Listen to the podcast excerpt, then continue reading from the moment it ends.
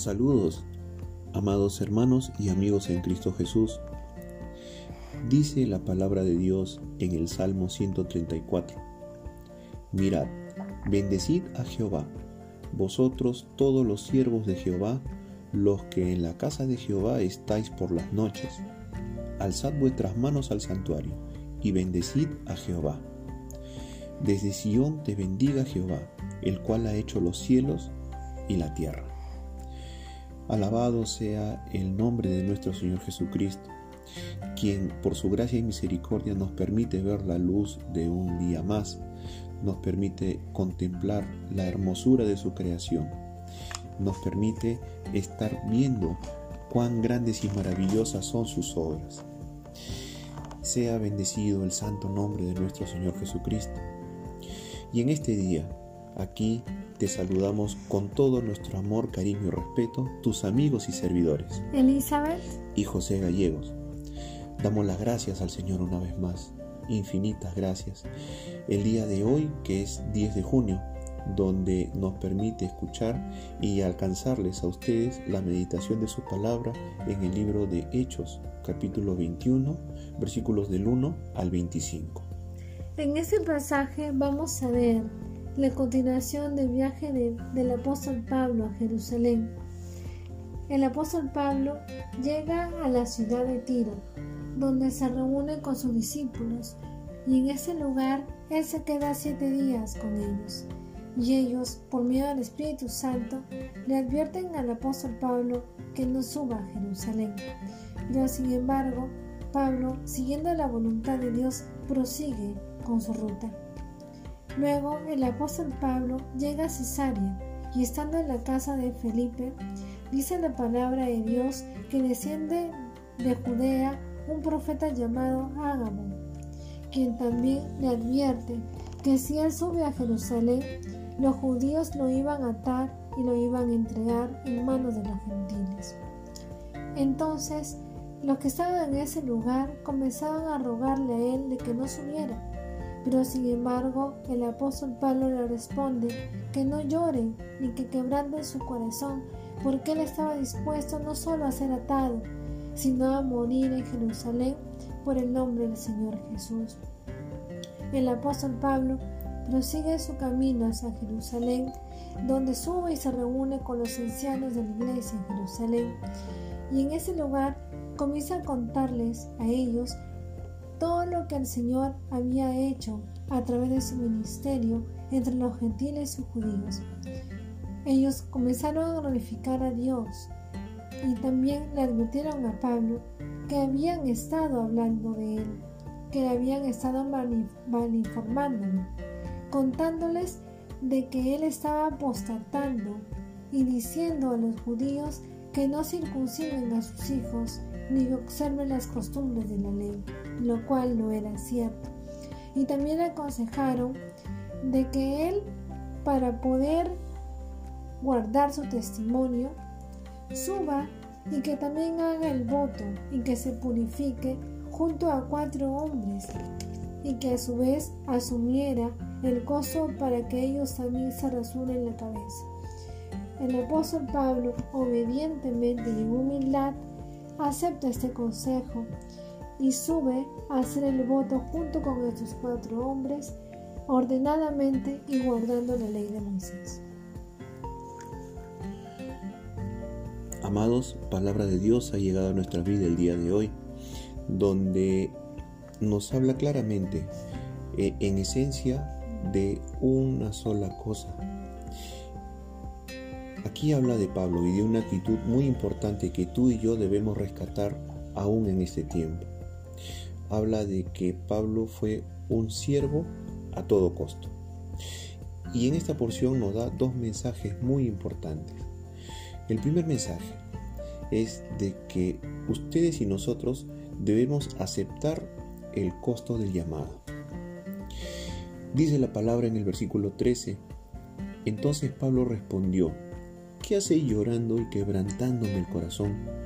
Porque yo estoy dispuesto no solo a ser atado, mas aún a morir en Jerusalén por el nombre del Señor Jesús.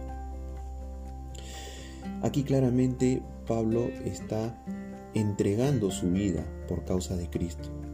Y ya este era un llamado que el Señor le había puesto en su corazón y él la tenía tan clara, pero tan clara que él declara que está dispuesto a morir por la causa de Cristo. Aquí está hablando en un sentido literal. Él, el apóstol, lo está expresando así. Pero recordemos por qué sucedió todo esto. Recordemos que capítulos anteriores, cuando él aún era Saulo de Tarso, él era un personaje muy importante para el gobierno en ese entonces. Era perseguidor de los cristianos. Era una persona que tenía un estatus muy alto. Era una persona que tenía eh, una cierta posición social, tenía mucho dinero, mucho prestigio, era, fue entrenado por uno de los mejores maestros de la ley. Pero él tuvo de todo para jactarse, y esto también nos lo narra a través de sus epístolas. Aquí él, cuando fue llamado por el Señor Jesús camino a Damasco en el desierto, cuando cayó del caballo y el Señor Jesús le habló claramente, él a partir de ahí no fue el mismo. Él tuvo que renunciar a todo lo que él poseía, a todo lo que él tenía, a todo lo que él era. Fue hecho un nuevo hombre y a partir de ahí entregó toda su vida por causa de Cristo. Y en este versículo 13 lo confirma. Estamos hablando de una vida, no solamente física, sino también una vida espiritual. Amados hermanos, en este tiempo ustedes y nosotros estamos llamados a entregarle nuestra vida por causa de Cristo. Negarnos a nosotros mismos, dejar las cosas que a nosotros nos acomodan, las cosas que más nos dan placer, las cosas que en algunas ocasiones no le agrada al Señor. Y esto estamos llamados a entregárselo al Señor. ¿Por qué? Porque ustedes y nosotros debemos aceptar el costo del llamado que Dios tiene para cada uno de nosotros. La segunda enseñanza que podemos ver aquí, dentro de aceptar el costo del llamado, es que también otros hablen de nosotros. Y aquí también podemos verlo en los versículos 21. A pesar de que Pablo había sido usado grandemente por Dios entre los gentiles y judíos, había judíos que estaban, eh, digamos, en un sentido sentían celos de él y hablaban en contra de él. Y es por eso que el 21 dice, ¿no? Pero les ha informado en cuanto a ti que enseñas a todos los judíos que están entre los gentiles a apostatar de Moisés, diciéndoles que no circunciden a sus hijos ni observen las costumbres, cosa que era totalmente falsa. Levantaron un falso testimonio de Pablo frente a los ancianos. Pero acá también podemos ver que así como Él, tú y yo también podemos ser víctimas de falsos testimonios por personas que quieren desprestigiar la obra del Señor. Pero también vemos acá de que Pablo recibió consejo de parte de los ancianos. Y no solamente lo recibió, sino que lo aceptó y asumió el guardar su testimonio, subiendo a cumplir la ley de Moisés para no darle que hablar a nadie. Y a eso también nos llama, a hacer lo mismo tú y yo como seguidores de Cristo, a no contender, a no airarnos, a no buscar la justicia por nuestras manos o molestarnos, sino a recurrir al consejo de personas maduras en la fe cuando estemos en esa posición de ser víctimas de algo falso. Y no solamente eso, sino de poder dar un buen testimonio. Amado joven, recordemos la palabra de Dios que nos dice en Filipenses 1:21 y aquí resume todo este, toda esta porción de que Pablo sí acepta que es un siervo a todo costo. Filipenses 1:21 dice, para mí el vivir es Cristo y el morir es ganancia. Amados jóvenes, ustedes y nosotros sabemos que el seguir a Cristo tiene un costo y este incluye hasta la vida misma. Permíteme hacerte una pregunta. ¿Estás asumiendo el costo de tu llamado como siervo de Jesucristo?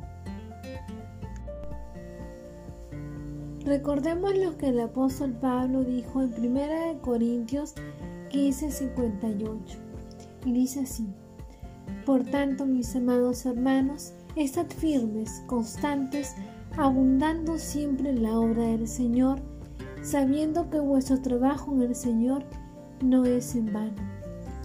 Tengamos en cuenta que todo lo que hagamos en esta vida presente, nada, nada de lo que hagamos tú y yo en el servicio de Cristo es en vano.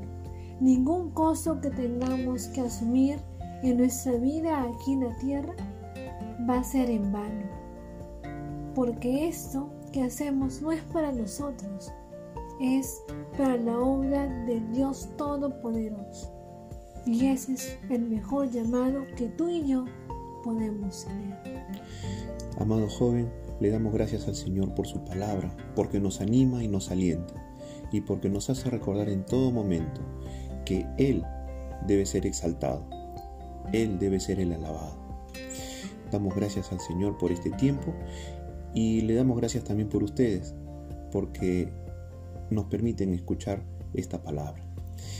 Gracias por todo lo que nos dan, gracias por todo el, cariño y aprecio, gracias por todos sus saludos y nos estaremos viendo en otra oportunidad. Dios, les bendiga.